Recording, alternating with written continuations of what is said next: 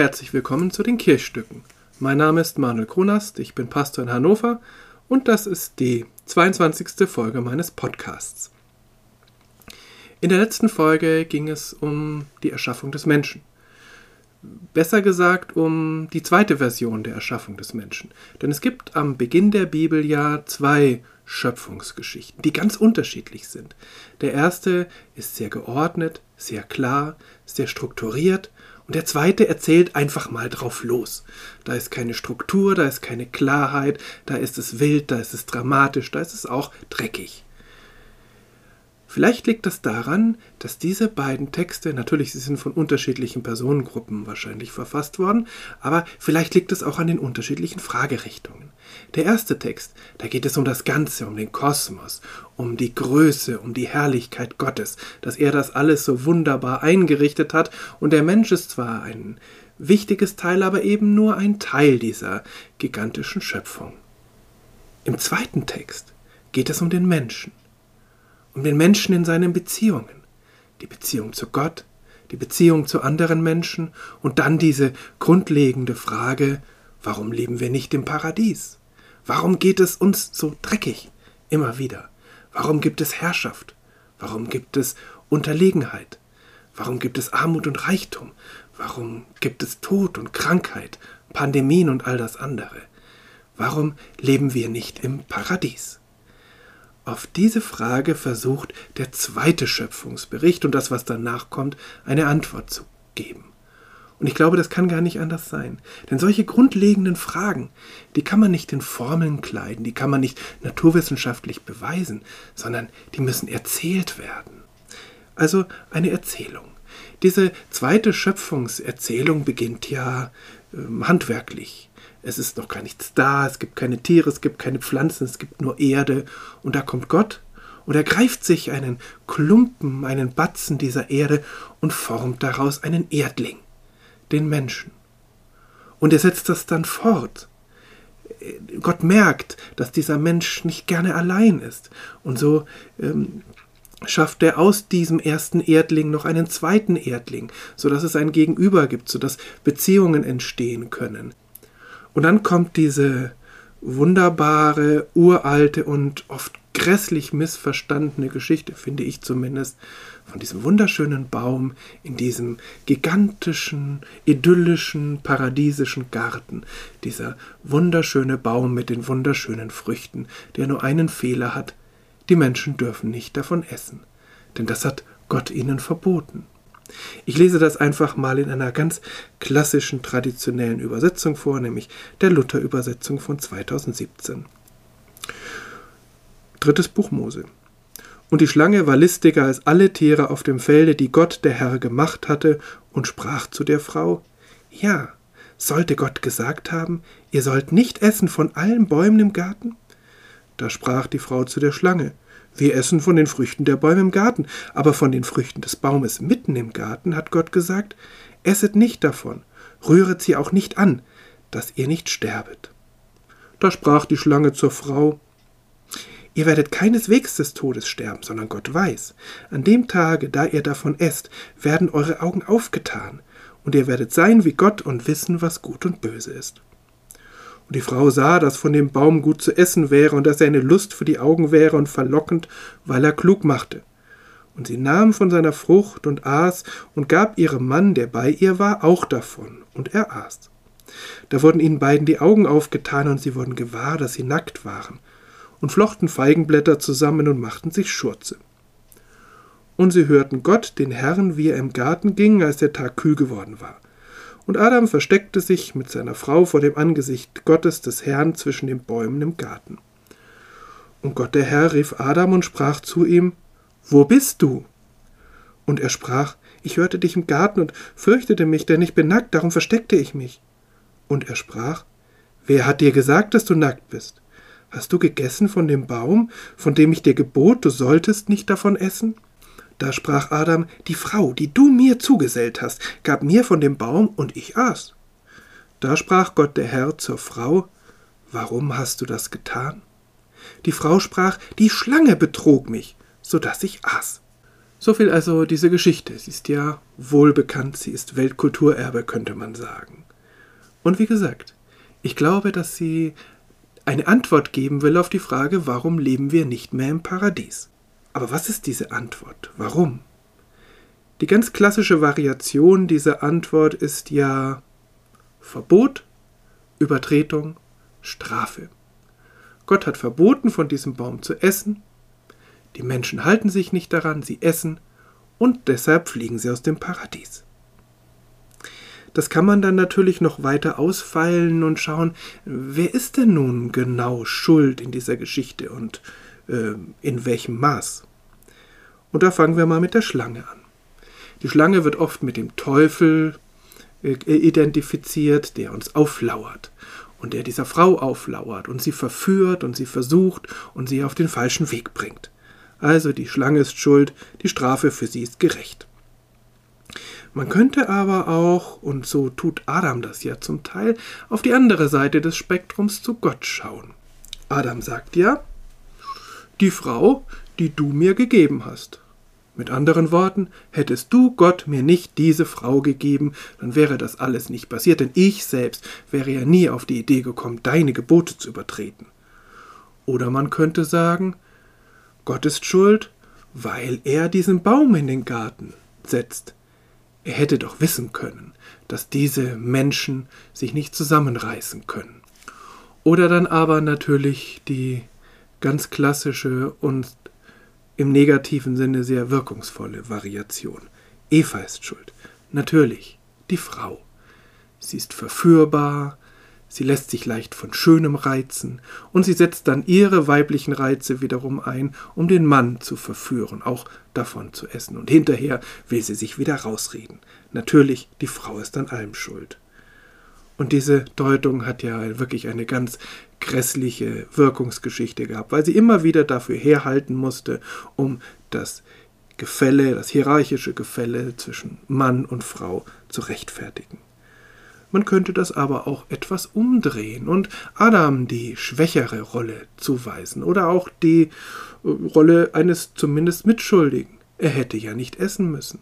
Warum isst er denn, obwohl er weiß, dass es verboten ist? Denn schließlich hat Gott dieses Verbot ja nicht Eva gegeben, die gab es damals noch gar nicht, sondern Adam, als der Erdling noch alleine war. Also auch das wäre möglich. Aber all diese Deutungen laufen darauf hinaus, die Menschen sind schuld daran, dass sie nicht mehr im Paradies leben. Und wir haben es schwer, wir müssen Tod und Krankheit und Leid beklagen und erdulden, weil damals diese beiden Menschen sich im Paradies nicht zusammenreißen konnten. Sie hatten doch alles. Mussten sie denn ausgerechnet von diesem einen Baum essen, von dem sie nicht essen durften? Sie hatten doch wirklich die Auswahl an den wunderschönsten anderen Bäumen. Aber vielleicht ist ja auch noch eine andere Lesart möglich. Hoffentlich ist sie möglich. Denn für Eva stellt sich das ja in diesen ersten Minuten ihrer Entscheidung ganz anders dar. Denn sie isst ja von diesem Baum nicht, weil sie böse sein will, weil sie rebellieren will gegen Gott, weil sie Adam damit reinziehen will, sondern sie isst davon, weil dieser Baum klug macht. So hat es ihr die Schlange versprochen, und sie schaut diesen Baum an und glaubt das. Und deshalb hat sie eine, eigentlich eine ganz positive Motivation. Sie will mehr von der Welt wissen. Sie will vielleicht tatsächlich die Tür öffnen in eine andere Welt. Und das heißt gleichzeitig, das Paradies genügt ihr nicht. Es ist ihr zu langweilig. Immer alles vorgesetzt zu bekommen, nie selber Verantwortung übernehmen zu müssen nie selbst Entscheidungen treffen zu können, vielleicht auch nie Mangel zu haben und dann die Freude, wieder etwas zu bekommen. All das genügt ihr nicht mehr. Und so trifft sie diese Entscheidung. Und das Faszinierende daran finde ich, dieser Baum, wenn davon gegessen wird, befähigt dazu, zwischen Gut und Böse zu unterscheiden, also selbstständig Entscheidungen zu treffen. Aber um überhaupt von diesem Baum essen zu können, muss Eva schon eine Entscheidung treffen, ohne überhaupt etwas gegessen zu haben. Sie ist in diesem Moment der Meinung, dass von diesem Baum zu essen eine gute Entscheidung ist. Sie entscheidet zwischen Gut und böse. Und damit ist der Baum überhaupt nicht die Ursache, sondern der Baum macht nur etwas klar, was in ihr schon angelegt ist. Dieser Baum ist ein Symbol dafür, dass die Menschen, und ich nehme jetzt hier mal Adam und Eva gleichberechtigt, dass die Menschen nicht fürs Paradies gemacht sind. Dass sie bei der ersten Gelegenheit sich selbst aus diesem Paradies verabschieden, weil es nicht ihrem Wesen entspricht. Es ist nicht das Wesen des Menschen, offensichtlich hat Gott ihn nicht so geschaffen, im Paradies zu leben, alles vorgesetzt zu bekommen und sich nicht zu entscheiden. Es ist das Wesen des Menschen, Entscheidungen zu treffen, zu überlegen, ist etwas gut, ist etwas böse und wie entscheide ich mich. Indem sie von diesem Baum essen, ist das der erste Schritt hinaus aus dem Paradies und es ist keine Strafe, sondern es ist völlig folgerichtig. Es ist das, wozu sie geschaffen sind. Und das macht vielleicht etwas die Tragik Gottes in dieser Geschichte aus, dass Gott ja eigentlich das nicht will. Er versucht es den Menschen ja in ihrem Garten so schön wie möglich zu machen. Er tut alles dafür, dass sie dort bleiben. Und dennoch, und dennoch weiß er, dass sie das nicht können. Und deshalb, vielleicht deshalb, setzt er diesen Baum in den Garten, um ihnen den Ausweg aus dem Garten zu ermöglichen, ein Tor in eine andere Welt. Vielleicht ist es die einzige Schuld der Schlange, dass sie nicht ganz ehrlich ist über dieses Tor. Sie sagt, wenn ihr durch dieses Tor in eine andere Welt geht, dann werdet ihr klug sein. Dann werdet ihr in dieser Welt entscheiden können, entscheiden müssen zwischen Gut und Böse und das ist etwas, was auch Gott tut. Insofern werdet ihr sein wie Gott. Aber die Schlange hat Eva nicht gesagt, dass das heißt, hinaus aus dem Paradies.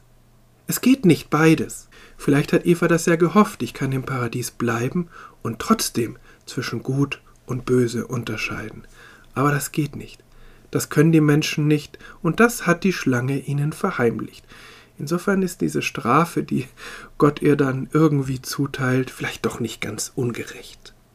Überhaupt diese Strafen, das ist ja dann sozusagen der letzte Teil der Rede Gottes.